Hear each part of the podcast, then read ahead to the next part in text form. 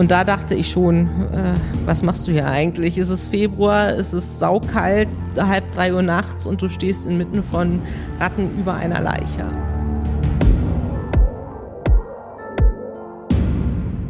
Liebe Hörerinnen und Hörer, herzlich willkommen zur neuen Folge von Tatort Berlin, dem True Crime Podcast des Tagesspiegels. Mein Name ist Sebastian Leber. Und ich heiße Katja Füchsel. Schön, dass ihr heute wieder dabei seid.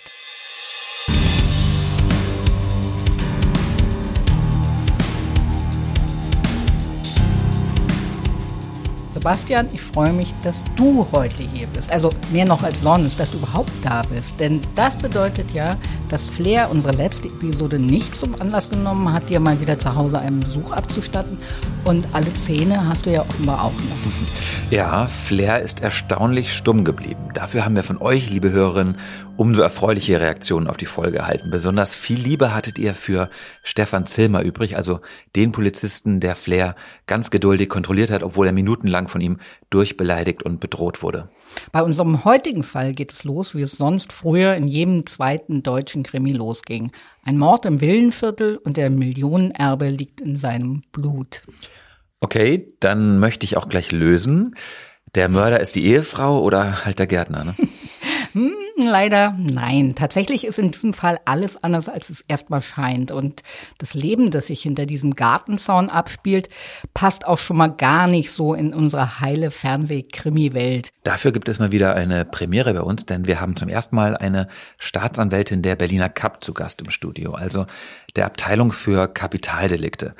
Katja, du kennst diese Staatsanwältin ja besonders gut. Erzähl doch mal, wie ihr euch kennengelernt habt. Ich hatte das große Glück, Antonia Ernst für eine Langzeitreportage begleiten zu dürfen. Und damals war sie noch 35 Jahre alt und damit die jüngste Ermittlerin der CAP. Aber das ist inzwischen jetzt auch schon wieder drei Jahre her. CAP, das bedeutet Mord und Totschlag. Das heißt, du durftest mit Antonia Ernst auch direkt zum Tatort, also hinter die weiß-rote Flatterleine. Das darf man ja sonst eher nicht, ne? Ja, auch das ging. Also und zur Obduktion und in die Mordkommission und natürlich ins Gericht. Und deshalb werden wir uns heute mit Antonia Ernst auch über ihren Werdegang und über ihre Karriere unterhalten und über ihr Selbstverständnis als Anklägerin und über ihre denkwürdigsten Einsätze. Und ich kann euch jetzt schon mal versprechen, das wird spannend manchmal ein bisschen eklig, aber auch oft lustig. Also auf so gruselige Art lustig. Mhm, okay, dann lass uns gleich mal ein kleines Beispiel geben, so als Kostprobe sozusagen. Okay, also dann spielen wir jetzt mal den O-Ton, in dem Antonia Ernst von ihrer allerersten Obduktion berichtet. Meine erste Obduktion, da war ich natürlich sehr aufgeregt, äh, wusste ja auch nicht ganz, wie ich das Ganze verkrafte. Das war ein äh, Priester, der durch massive Gewalt getötet worden sein sollte. Ich bin für einen Kollegen tatsächlich hingegangen, vertretungsweise, und kam dorthin und äh, der äh, Tote lag auf dem Sektionstisch in seinem Mund, ein Regenschirm, der dort hineingestopft wurde. Und es war gerade die äußere Leichenschau, wo also alles ohne Eingriff jetzt erstmal betrachtet wird, zu Ende gegangen. Und die Obduzentin sagte, ja, dann reden wir, dann drehen wir ihn jetzt bitte mal um ähm, weil sie mit dem Rücken anfangen wollte. Und als dann der Sektionshelfer den Leichnam umdrehte, kam ein meiner Meinung nach langgezogener Schrei äh, aus der Leiche, aus dem Mund der Leiche hervor. Und ich habe mich total erschrocken und die ähm, Obduzentin sagte dann noch in die Runde, oh Gott, hat jemand nicht die Vitalzeichen überprüft? Und ich dachte wirklich, das kann jetzt nicht sein, meine erste Obduktion und der, der Typ ist nicht tot. Und äh, tatsächlich mussten dann aber alle lachen, weil ich, glaube ich, sehr weiß geworden bin und sehr erschrocken wirkte. Und äh, dann wurde ich auch schnell aufgeklärt, dass einfach beim Umdrehen der äh, Leiche gewisse Gase, die sich dort bilden, entweichen. Und das klingt dann wie ein langgezogener Schrei. Ein untoter Priester mit Regenschirm im Mund. Damit ist die Latte jetzt schon ziemlich hochgelegt. Dann lass uns mal loslegen mit unserem heutigen Fall, dem Wannseemord. Vorab noch der Hinweis, alle Opfer, Täter und Zeugennamen haben wir geändert. Alles andere ist exakt so passiert. Also, die Jagd beginnt am Morgen des 23. März 2021, als ein Anwohner am Darmsdorfer Weg bemerkt, dass jemand die Terrassentür seines Nachbarn Nikolaus Braun eingeschlagen hat.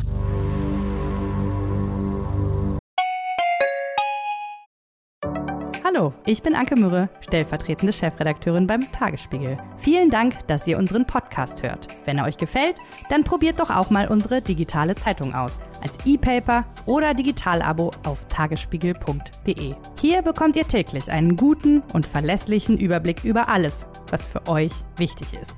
Aus Berlin, Deutschland und der Welt.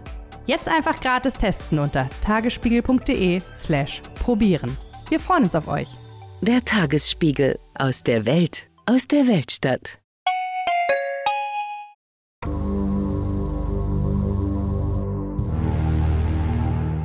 Wannsee, das ist so die Gegend im Südwesten Berlins, in der eigentlich schon immer die Reichen und Berühmten gelebt haben. Nikolaus Braun hat zwar keine Villa und sein Einfamilienhaus liegt nicht direkt am Wasser, aber der Golfplatz ist gleich um die Ecke und Braun lebt in einem Reihenhaus hinter Jägerzaun, Gartentor und grünen Hecken. Nachdem seinem Nachbarn die Terrassentür aufgefallen ist, geht er um den Gartenzaun herum und sieht, dass die Haustür offen steht. Als Nikolaus Braun dann nicht ans Telefon geht, ruft er die Polizei. Sie trifft gegen 8 Uhr morgens dann im Darmsdorfer Weg ein. Die Beamten finden Braun nur mit T-Shirt und Socken bekleidet auf dem Absatz zur Kellertreppe. Aber sie können für den 57-Jährigen nichts mehr tun. Das Opfer hat massive Kopfverletzungen. Im Wohnzimmer sind Regale und Schränke durchwühlt. Die erste Hypothese lautet deshalb, hier ist ein Einbruch eines Diebes aus dem Ruder gelaufen.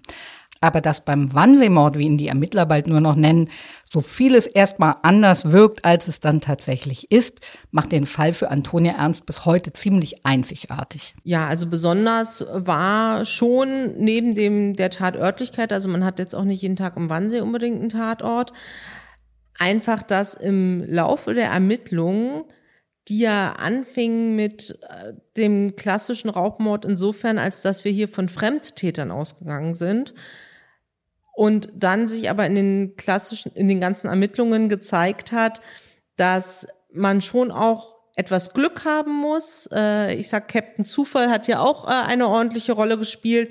Und dann aus kleinteiliger Ermittlungsarbeit mit dem Quäntchen Glück wirklich Ermittlungserfolge herausgekommen sind, die ich zu Beginn so nicht erwartet hätte. Die Mordkommission wird alarmiert. Die siebte hat Bereitschaft und übernimmt den Fall. In Berlin hat nicht jede Mordkommission ihren eigenen immer gleichen Staatsanwalt, sondern die Staatsanwälte wechseln von Fall zu Fall beziehungsweise von Bereitschaft zu Bereitschaft. Beim Wannsee-Mord geraten die Kommissare an Antonia Ernst. Am Vormittag trifft die siebte ein und Tatortmann Thomas Bordasch beginnt mit seiner Arbeit. Den kennen wir schon aus unserer neunten Episode, das Grab auf dem Spielplatz. Und Bordasch weiß vom Opfer und dessen Leben noch so gut wie gar nichts, als er beginnt, sich im Haus am Darmsdorfer Weg umzugucken. Also es war nichts da, wo man auf den allerersten Blick gesehen hat, okay, hier wohnen Leute mit Geld. Überhaupt nicht. Das war eine eher einfache Einrichtung, alte Möbel vor allem, aber jetzt auch keine schweren, hochwertigen Echtholzmöbel, sondern einfach so ein bisschen abgewohnt, würde man wahrscheinlich sagen. Ähm, auch die, es war keine große technische oder elektronische äh, Wertsachen da. Klar gab es einen Fernseher, aber nichts, was jetzt irgendwie hervorgestochen hatte und auch sonst war das auch vom Einrichtungsstil her, würde ich so sagen, wahrscheinlich eher so 70er, 80er Jahre. Und der Eindruck entstand, dass sich eigentlich seitdem in diesem Haus nicht wirklich was verändert hatte. Was auf jeden Fall auffällig war, ist, dass im gesamten Haus verteilt. Also in jedem Zimmer fanden sich zahlreiche Duftsteine, noch original verpackt, also nicht geöffnet, ähm, in verschiedensten Duftrichtungen und davon wirklich, wirklich viele. Ähm, was bis heute eigentlich uns nicht oder uns Rätsel aufgegeben hat und nicht unbedingt Sinn gemacht hat. Duftsteine? Was denn für Duftsteine bitte? Es sind so Dinger, die sehen im Prinzip aus wie so ein Stück Seife aus dem Naturkosmetikladen. Also die sind aus so porösem Material, das ätherische Öle gut speichert und die geben sie dann allmählich wieder an die Raumluft ab. Und Nikolaus Braun hatte diese Duftsteine im ganzen Haus gehortet. Während sich also Tatortmann Bordasch vom Leichnam durch das Innere des Hauses und durch die duftsteilen Kartons arbeitet, schwärmen draußen die Kollegen aus, um mehr über das Opfer zu erfahren. Und schnell finden wir heraus, dass Nikolaus Braun kein typischer Bewohner dieser Gegend war. Manche sagen sogar über ihn, der Typ ist eine komplett gescheiterte Existenz. Er war offenbar schon immer das schwarze Schaf der Familie. Nach dem Tod seines Vaters im Jahr 2012, also die Mutter war bereits Jahre davor gestorben, da hat er ein erhebliches Vermögen im Wert von rund zwei Millionen Euro geerbt. Und dazu gehörte eine Eigentumswohnung in der Kliniker Straße, die die Eltern zunächst für Niklas Braun gekauft hatten. Nach dem Tod des Vaters zog Braun in sein Elternhaus zurück in den Darmsdorfer Weg. Ein gemachter Mann könnte man meinen, wenn sein Vater nicht testamentarisch verfügt hätte, dass das Vermögen von einem Rechtsanwalt verwaltet werden soll. Nikolaus Braun hatte null Zugriff auf diese zwei Millionen Euro. Der Anwalt zahlte die anfallenden Fixkosten aus der Erbmasse und Braun bekam monatlich einen Betrag von 1000 Euro zu seiner freien Verfügung. Damit hatte Nikolas zwar sein Auskommen, aber eben nichts mit Segeln, Luxusauto, Golf und Traumreisen. Und offenbar hatte Vater Braun befürchtet, dass sein Sohn das Erbe nach seinem Tod einfach durchbringen würde. Und Nikolas blieb so zeitlebens ein ewig klammer Millionär. Es zeigte sich sehr schnell anhand der Einrichtung, aber auch an dann verschiedenen Zeugen, die wir gehört haben, dass es ein eher eigenbrötlerischer Typ war und äh, wir haben dann im Rahmen der Ermittlung auch herausfinden können, dass er eigentlich in der Kindheit beziehungsweise Jugend aus diesem, ich nenne es mal gut bürgerlichen Umfeld im Wannsee ausgebrochen war, ähm, eher Richtung Punker äh, ging und tatsächlich sogar auch äh, Zeiten seines Lebens obdachlos auf der Straße verbracht hat und dann später noch im alten Westberlin hat er dann auf der anderen Seite für die Alliierten gearbeitet. Daraus entwickelte sich eine bis zum Ende bestehende Amerika-Affinität, die sich auch im Kleidungsstil äh, widerspiegelte. Also er hatte eine Vorliebe für Army-Kleidung und wurde aber von allen durchgehend doch als eigenbrötlerisch eher zurückgezogen ähm, beschrieben und als Einzelgänger. In den letzten Jahren vor seinem Tod, da baut Nikolaus Braun stark ab. Ja, also er hat gesundheitliche Probleme, er hat körperliche Probleme, er hat Herzprobleme, mager zusehends ab, wird immer schwächer. Nachbarn und Freunde bieten ihm zwar Hilfe an, aber er lehnt jede Annäherung ab. Am Tag seines Todes wiegt Nikolaus Braun gerade noch 68 Kilogramm bei einer Größe von 1,74. Besonders tragisch, in der Nacht, das muss so 0.45 Uhr gewesen sein, da haben Nachbarn eine Scheibe klirren hören. Und da hat selbst ihr Hund angeschlagen. Aber weil danach gleich Ruhe wieder eingekehrt ist und sie auch aus dem Fenster nichts Auffälliges sehen konnten, haben sie sich dann nichts dabei gedacht. Okay, um den Täterkreis einzuschränken. Jeder, der Nikolaus Braun kennt oder auch nur eine Weile beobachtet, der weiß, bei dem ist nichts zu holen. Das heißt, wir haben es offenbar nicht nur mit einem Fremdentäter zu tun, sondern auch noch mit einem sehr schlecht vorbereiteten Täter.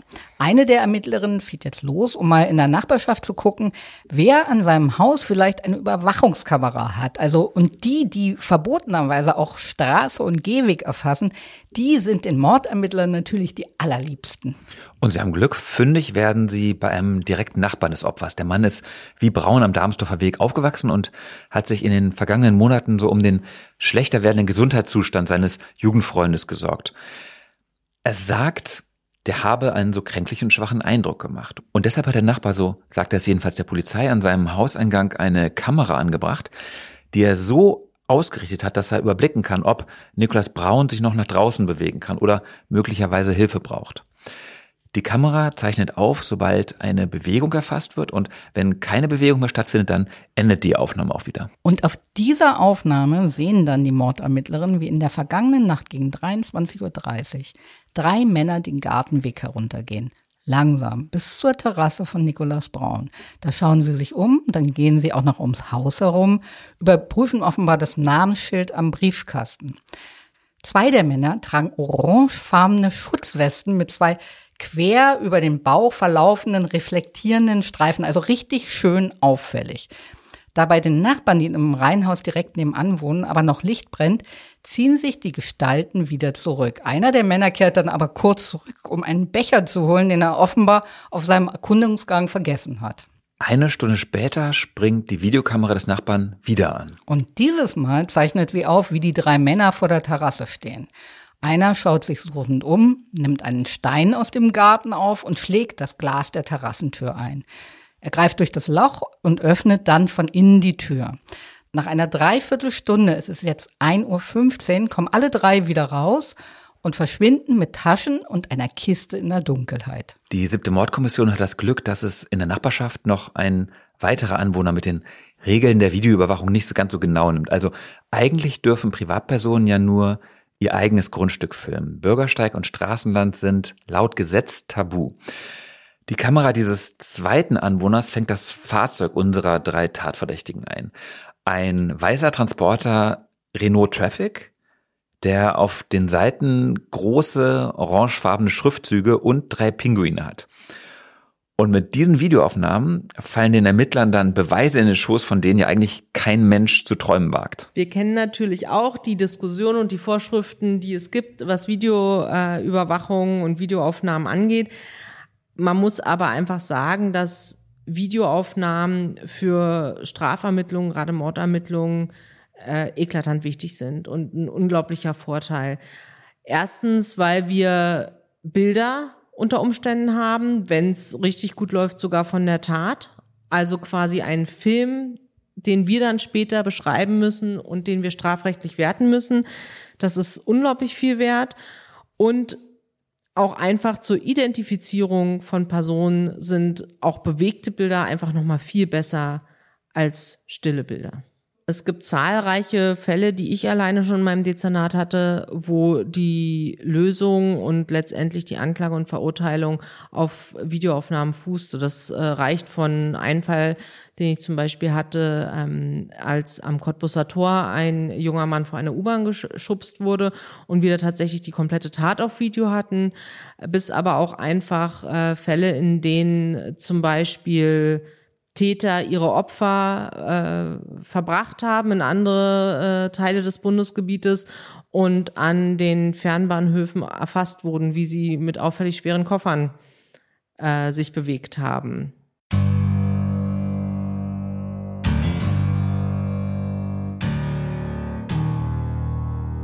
Ganz kurz erklärt, damit auch alle mitkommen. Beim letzten Beispiel spricht Staatsanwältin Ernst über den Mord an Mariam H. Also das ist auch einer ihrer ganz prominenten Fälle. Darüber erzählen wir nachher mehr im Deep Dive.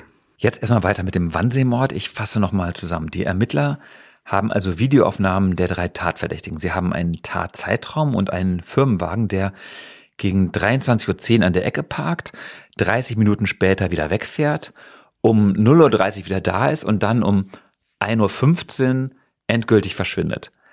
Wie geht's jetzt weiter? Das Team der Mordermittler teilt sich wieder auf. Also der Tatortmann sucht weiter im Haus nach Beweisen. Das geht über Tage. Zwei seiner Kollegen hören sich in der Nachbarschaft um und zwei weitere Kommissaren fahren mit der Staatsanwältin zur Obduktion. Über Obduktionen haben wir ja schon öfters geredet, nur nicht darüber, dass auch immer jemand von der Staatsanwaltschaft dabei ist. Und zwar von Anfang bis Ende. Ja, so eine Obduktion, die kann sich ja über viele Stunden hinziehen. Und dieses Ergebnis ist oft ganz wesentlich für einen Haftbefehl und auch für den weiteren Gang der Ermittlungen. Und die nächsten Schritte kann der Staatsanwalt oder die Staatsanwältin dann eben direkt im Sektionssaal mit den anwesenden Polizisten beraten. Aber die Staatsanwälte sagen auch, wenn ich Tatort und Obduktion gesehen habe, dann hilft mir das in der gesamten Ermittlung und vor allen Dingen auch beim Verfassen der Anklageschrift. Also ganz offiziell heißt es ja, die Staatsanwaltschaft ist die Herrin des Verfahrens. Sie ist der Mordkommission vorgesetzt, die in ihrem Auftrag ermittelt. Die Nachbarn berichten den Ermittlern von einer Freundin des Opfers oder genauer von einer Ex-Freundin. Sibylle Kosma, 58 Jahre alt. Die lebt in einer betreuten Wohnung der Arbeiterwohlfahrt, die sie sich mit einer weiteren Bewohnerin teilen muss. Jede von ihnen bewohnt ein Zimmer und Küche und Bad werden gemeinschaftlich genutzt. Davor war Sibylle Kosma obdachlos. Nikolaus Braun hatte Cosma nach ihrer Scheidung im Jahr 2008 kennengelernt und sich langsam mit ihr angefreundet. Und eine Zeit lang wohnte sie sogar bei ihm, erst in der Eigentumswohnung und später auch im Haus. 2014 ist er ihr so etwas überdrüssig geworden und hat sie für die Tür gesetzt und dann war erstmal Pause, aber dann haben sie sich auch wieder angenähert als Freunde und Sie telefonieren öfter mal, schreiben sich WhatsApp-Nachrichten und alle zwei Wochen kommt Cosma ihn besuchen sogar. Auch wenn sie immer noch sauer ist, dass er ihr damals partout nicht helfen wollte, als sie obdachlos war. Und diese Wut, die kocht nochmal so richtig hoch, als sie ihn am 12. März besuchen will. Da fertigt Braun sie an der Haustür ab, weigert sich, sie hineinzulassen. In den Tagen danach beschimpft sie ihn auf WhatsApp und dann heult sie sich ein paar Tage später in der gemeinsamen Küche ihrer Mini-WG aus. Sie erzählt, was der Braun für ein mieser Freund sei, steinreich sei der, lebe in Wannsee, habe einen Safe mit Goldbarren drin, aber ihr helfe er nie. Naja, und da sitzt auch einer in der Küche, der kriegt jetzt richtig große Ohren. Der kriegt richtige Blumenkohlohren, könnte man schon fast sagen. Und zwar sitzt da der Freund ihrer Mitbewohnerin am Tisch und der sieht plötzlich die Lösung all seiner Probleme vor sich. Emir Abachi ist 31 Jahre alt und in akuter Geldnot, denn er steht unter ständigem Beschaffungsdruck.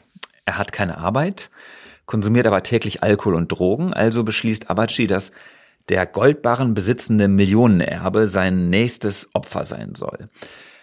Den Frauen erzählt er davon nichts, aber er sagt zwei Freunden Bescheid. Das einmal Besim Markovic, 28 Jahre alt. Die beiden kennen sich seit Jahren und haben zusammen schon etliche Dinge gedreht. Markovic macht eigentlich, was Emir sagt. Also er chauffiert ihn durch die Gegend, äh, aber lässt ihn auch, wenn nötig, bei sich übernachten. Seit Februar 2021 ist Markovic im Bereich der Müllentsorgung bei einer Reinigungsfirma beschäftigt.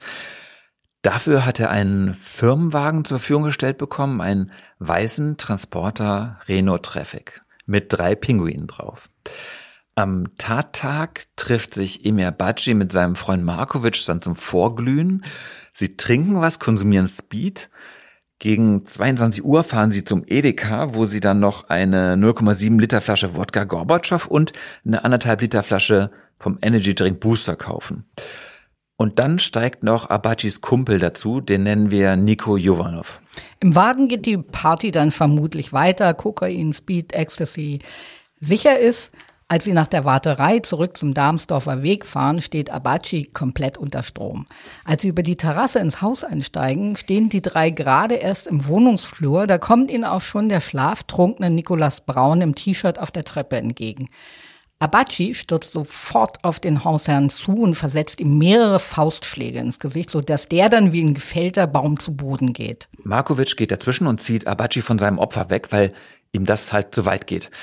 Er bleibt dann bei dem Verletzten, während sich die Komplizen auf die Suche machen. Abachi ist auf den Safe aus natürlich, findet aber im oberen Stockwerk nur den Schlüssel für den Tresor. Und um herauszubekommen, wo der Tresor sich befindet, schlägt er jetzt immer wieder auf Nikolaus Braun ein. Er hat eine Luftdruckpistole dabei, 24,5 Zentimeter lang, Kaliber 4,5 Millimeter. Und mit dieser Pistole drischt er auf sein Opfer ein. Immer wieder mit voller Wucht, so stark, dass sogar Plastikteile dieser Pistole absplittern. Er brüllt auf Nikolaus Braun ein, will wissen, wo dieser verdammte Safe ist.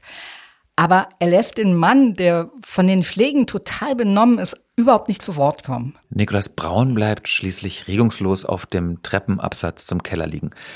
Er hat zahlreiche schwere Kopfverletzungen, an denen er dann auch wenige Minuten später sterben wird. Der Fall hier zeigt auch wieder, es wurde in der Obduktion auch deutlich, weil man gesehen hat, dass es wirklich zu massiver, vielfacher Gewaltanwendung Anwendung gegen das Opfer kam dass wir hier schon ein bisschen sowas auch wieder wie einen sogenannten Overkill hatten. Ähm, also völlig unnötig. Wir hatten auch ein, ein Opfer hier, das körperlich wirklich angeschlagen war, ähm, also auch total unterlegen war gegenüber sowieso drei Tätern, aber auch einem einzelnen jungen, fitten Täter. Und das, was ja ursprünglich auch äh, das Ziel war der Täter, nämlich dass sie gehört hatten, es sollen Goldbarren in einem Safe geben in dem Haus und sie quasi das Versteck dieses Safes vom Opfer herausbekommen wollten. Wir gehen davon aus, das Opfer hätte überhaupt nicht die Chance gehabt, zu schildern, wo dieser Safe, den es tatsächlich gab in dem Haus, gelegen ist, weil von Anfang an durch den Haupttäter so massiv auf das Opfer eingewirkt wurde, dass dieses überhaupt nicht mehr zu Wort kam, beziehungsweise dann auch relativ schnell gar nicht mehr fähig war, sich zu artikulieren und bewusstlos war.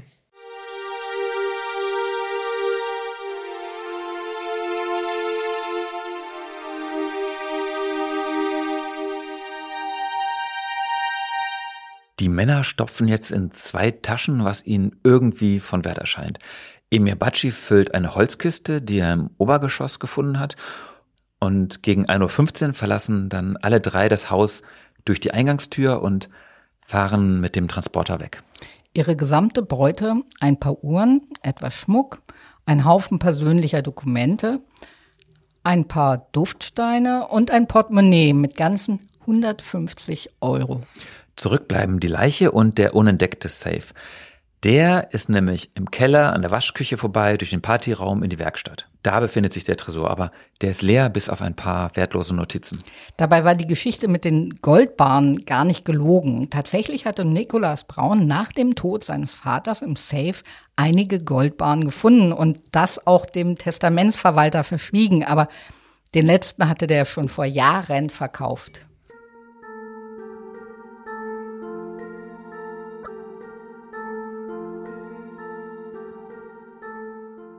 So, und was jetzt kommt, ist erst richtig filmreif.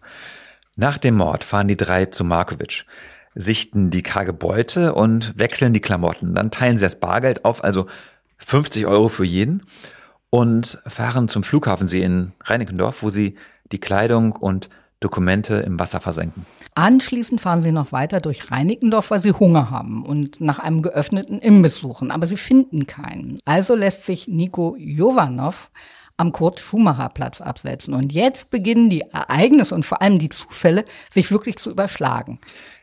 Abachi sitzt im Steuer, als ihm um 3.45 Uhr ein Polizeiwagen entgegenkommt.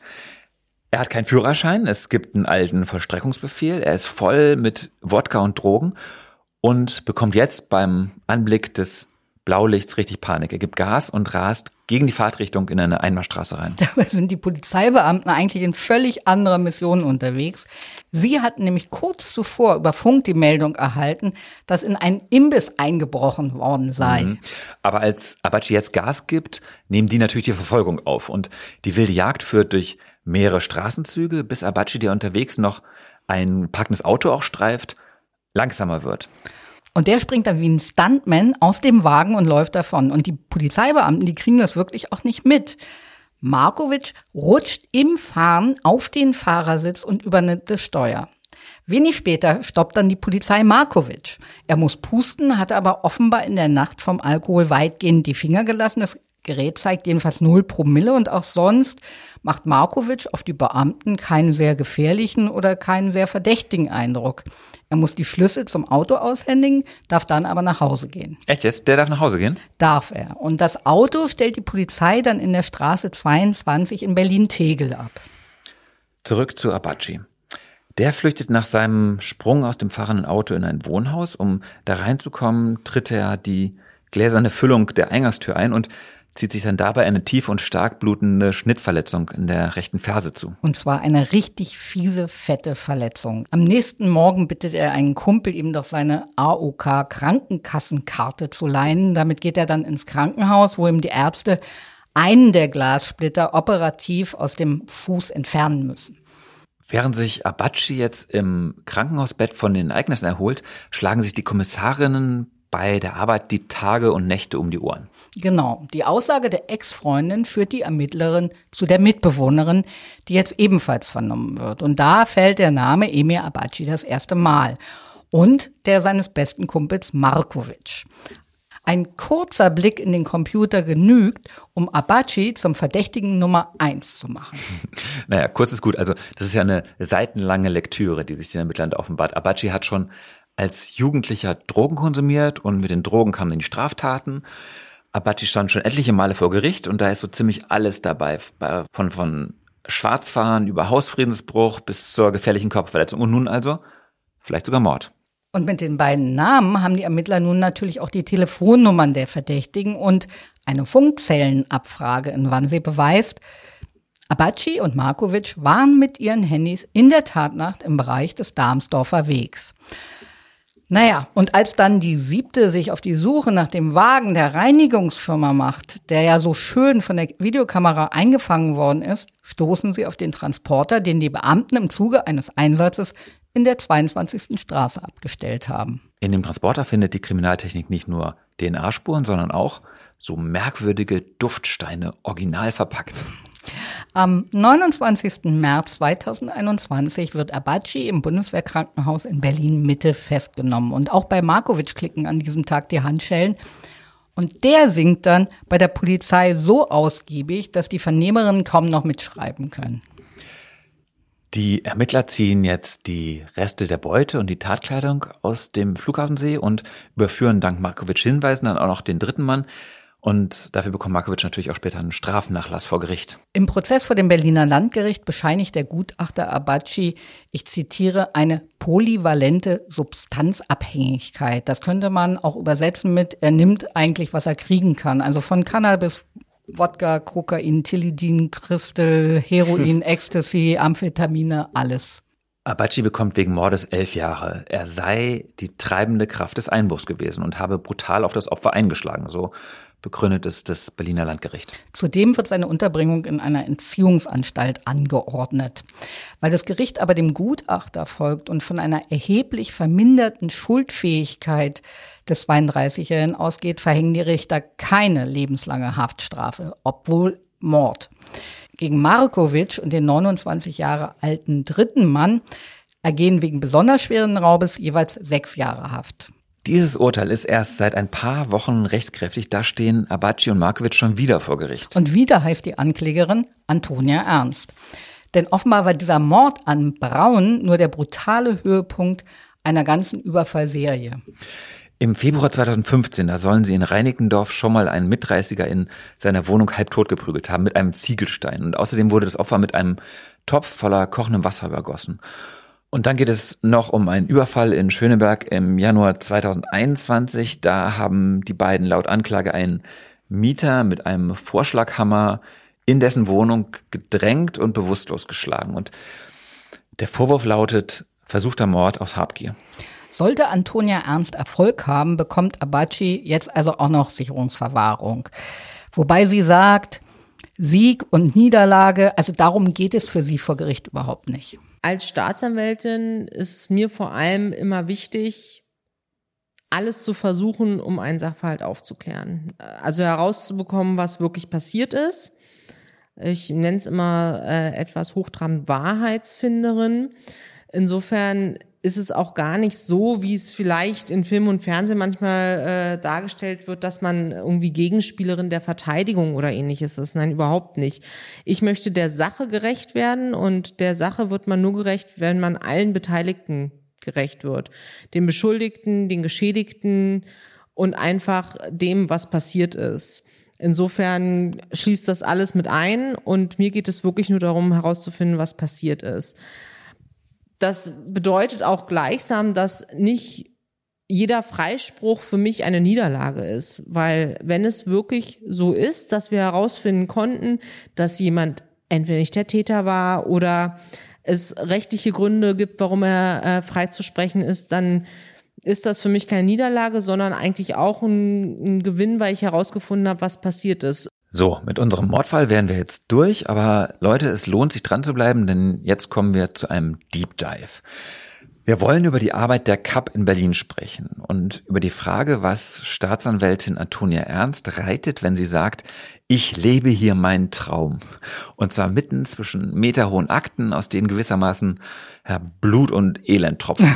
Ja, die CAP, das hat Antonia Ernst schon bei ihrem Vorstellungsgespräch gesagt, ist für sie das Größte der Gefühle. Und mich fasziniert vor allem an meiner Tätigkeit hier so, dass ich natürlich in dieser Abteilung, wie ich würde fast denken, in keiner anderen Abteilung der Staatsanwaltschaft viel draußen auch unterwegs bin, nicht bloße Schreibtischtäterin, sondern wenn es um Tatorte geht, wenn es um Obduktionen äh, geht, live dabei bin und dabei tatsächlich in alle Gesellschaftsschichten eintauche. Äh, ich sage immer so ein bisschen plakativ, Morden tut jeder von äh, der Omi bis hin über den Obdachlosen, ähm, von jung bis alt. Wir haben verschiedenste Gründe und jeder Fall bringt eine Geschichte mit sich, eine Beziehung, einen Hintergrund, der sehr interessant ist. Ich habe Teile von Berlin gesehen, da bin ich mir sicher, die hätte ich niemals gesehen, wenn ich nicht hier arbeiten würde. Und das fasziniert mich. Es ist der 1. Februar 2018, als Antonia Ernst in Europas größtem Kriminalgericht direkt vor der Sicherheitsschleuse zum Chef der Staatsanwaltschaft ihr Cup-Büro bezieht. Die Berliner Cup, das ist wie gesagt die Abteilung für Kapitaldelikte, zuständig für Mord, Totschlag, verdächtige Vermisstenfälle, für Geiselnahme und erpresserischen Menschenraub. Auf ihre Art ist auch Antonia Ernst eine Getriebene, also getrieben von dem Gedanken, wissen zu wollen, wie die Gewalt ins Leben der Menschen eingebrochen ist, was sie ausgelöst hat und warum es passiert ist. Sechs bis sieben Mal hat ein Kappermittler im Jahr Bereitschaft. Hübsch finde ich ja auch die Geschichte von ihrem allerersten Tatort. Mein allererster Tatort war in der Nacht von Freitag auf Samstag. Und ich wurde äh, nach Althohenschönhausen gerufen. Ich äh, begab mich dorthin. Ich war da tatsächlich noch nie in meinem Leben und habe erstmal erwartet, dass da natürlich ein Riesenauflauf ist und äh, viel Polizei. Und ich kam, kam dorthin und das Einzige, was ich gesehen habe, ist ein Funkwagen, der auch äh, unbesetzt dort einfach stand. Und ich bin dann ausgestiegen, dann kam aber tatsächlich eine Polizistin auf mich zugelaufen und meinte, ja, ich bringe sie runter ähm, weil der Tatort sollte an einem Pfuhl gewesen sein. Und dann hat sie mich äh, in diesem Funkwagen da runtergefahren und sagte schon auf dem Weg, es wurde immer dunkler, unbeleuchteter, äh, dass sie hoffe, ich hätte keine Angst vor Ratten. Und ich dachte schon, dass das wäre so das typische, ähm, jemand ist neu dabei, der muss jetzt erstmal auf den Arm genommen werden. Aber es war tatsächlich so, ähm, unser Tatort war nämlich ein äh, kleines Zeltlager von Obdachlosen an einem Fuhl de, der Berliner Wasserwerke, also die wurden dort geduldet. Und diese, die dort äh, nächtigenden Obdachlosen wohnten in einer Symbiose mit, ich weiß nicht wie vielen Ratten, die äh, auch nicht menschenscheu waren. Also wir waren dann tatsächlich unten an dem Fuhl, wo die Leiche lag. Da war dann der große Auflauf, den ich äh, gesucht hatte. Es war alles ausgeleuchtet mit Scheinwerfern. Ich weiß nicht, wie viele Polizisten vor Ort waren und aber halt auch diverse Ratten, die äh, ja nicht darüber vor zurückscheuten, über die Tonschuhe zu laufen und äh, gefühlt fast die Beine hochzukrabbeln und man so ein bisschen in Bewegung bleiben musste. Ähm, und da dachte ich schon, äh, was machst du hier eigentlich? Ist es Februar, ist es saukalt, halb drei Uhr nachts und du stehst inmitten von Ratten über einer Leiche.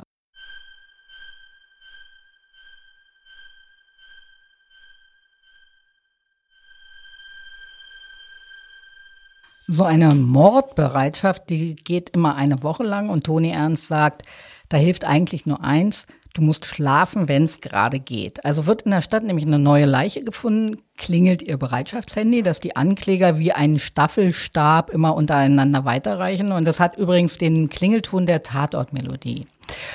Auf fünf Tatorte in einer Woche hat es Antonia Ernst mal gebracht. Und diese Fälle begleitet sie dann über die Festnahme, über die Anklage bis hin zum Urteil vor Gericht. Und naja, bei fünf neuen Fällen in einer Woche, da kann man sich fragen, ein Mord abgeben vielleicht mal wegen Überlastung, aber das würde sie wirklich nur tun, wenn der Chef sie dazu zwingt, weil in der CAP verstößt sowas total gegen die Berufsehre. Antonia Ernst ist jetzt seit fünf Jahren dabei. Zu ihren prominenten Fällen gehört der Mord an Mariam H. Wir haben ihn ja vorhin schon kurz angespielt. Die 34-jährige Afghanin war von ihren Brüdern ermordet worden, weil ihr Lebensstil nicht den moralischen Vorstellungen der Männer entsprach. Die töteten die Schwester, packten ihre Leiche in einen Koffer und fuhren damit per ICE nach Bayern, um sie dort zu vergraben. Videokameras hatten die Brüder beim Transport am Bahnhof Südkreuz erfasst und sie sind gerade erst diesen Februar wegen Mordes schuldig gesprochen worden. Aber der außergewöhnlichste Mordfall ihrer Laufbahn sei die Ermittlung um Mariam Notten gewesen. Also vielleicht erinnert ihr euch, die 73-jährige Autorin und Bundesverdienstkreuzträgerin hatte sich damals im Darknet Liquid Ecstasy besorgt und war dann auf ihren betäubten Schwiegersohn mit dem Messer losgegangen. Und wir haben diesen irren Fall in unserer zehnten Episode erzählt und falls ihr ihn noch nicht gehört habt, holt es unbedingt nach. Du hast ja zu diesem Fall auch eine lange Reportage im Tagesspiegel geschrieben und die und das Porträt über Antonia Ernst packen wir euch in die Shownotes. So, als Staatsanwältin, da beantragt Antonia Ernst beim Richter Durchsuchungen, Funkzellenabfragen, Obduktionen, Haftbefehle und in so einer Mordermittlung hat Antonia Ernst als Staatsanwältin immer den Hut auf, richtig?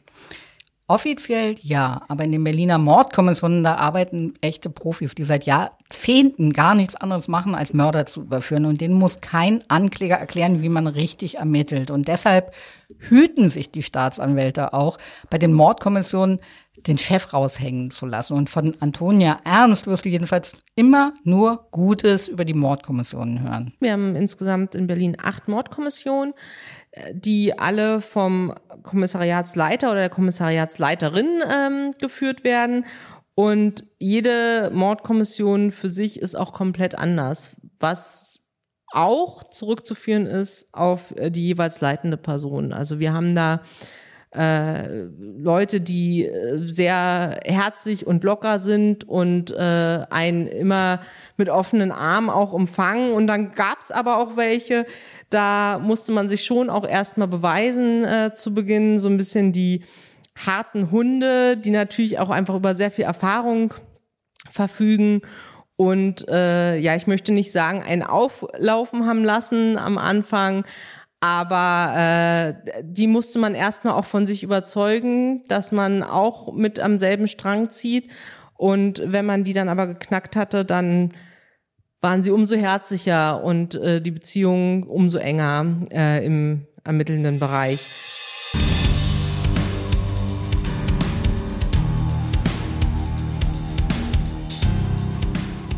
Liebe Hörerinnen, wir nähern uns dem Ende unserer heutigen Folge von Tatort Berlin und wir sagen wie immer herzlichen Dank bei Heiko Bär für die Produktion und bei Uwe Letzner für den Sound und natürlich bei euch fürs Zuhören.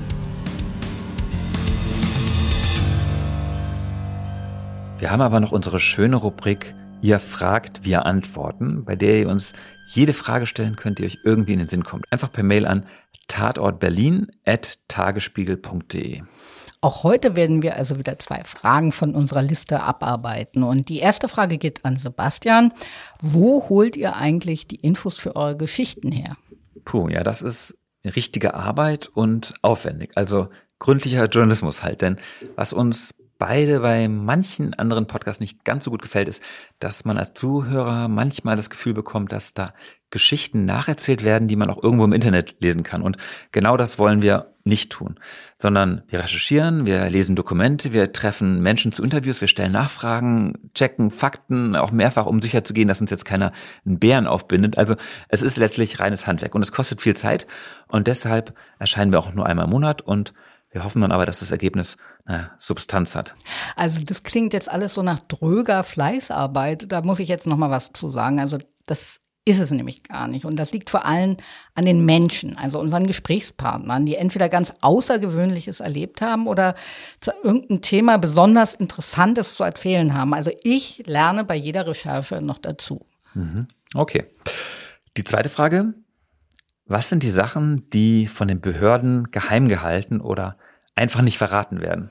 Das lässt sich eigentlich kurz und knapp beantworten. Alles, was die aktuellen oder künftigen Ermittlungen oder auch das Leben von Betroffenen gefährden könnte. Also du wirst beispielsweise keine Details zu einem Kronzeugen im Zeugenschutzprogramm erfahren oder zur Arbeit oder Identität eines verdeckten Ermittlers. Gut, nächste Folge gibt es dann mehr Fragen und mehr Antworten. Wir freuen uns wie immer sehr, wenn ihr uns ein Abo und eine Bewertung dalasst und auch möglichst viele Sterne bitte, denn das hilft uns dabei, dass wir auf den jeweiligen Streaming-Plattformen noch besser gefunden werden. Unsere nächste Folge Tatort Berlin erscheint in vier Wochen und worum wird es denn beim nächsten Mal gehen, Sebastian? Das nächste Mal wollen wir wieder tief in eine für die meisten von uns ganz fremde Welt mitten in Berlin eintauchen. Wir wollen über Prostitution sprechen, also darüber, welche Strukturen und ungeschriebenen Gesetze dort vorherrschen, wie viel Leid die Prostituierten erfahren und ob es vielleicht auch sowas wie saubere, anständige Zuhälter gibt. Da können wir alle mal wieder sehr gespannt drauf sein. Bis dahin, tschüss, liebe Zuhörerinnen und tschüss, lieber Sebastian. Tschüss, Katja.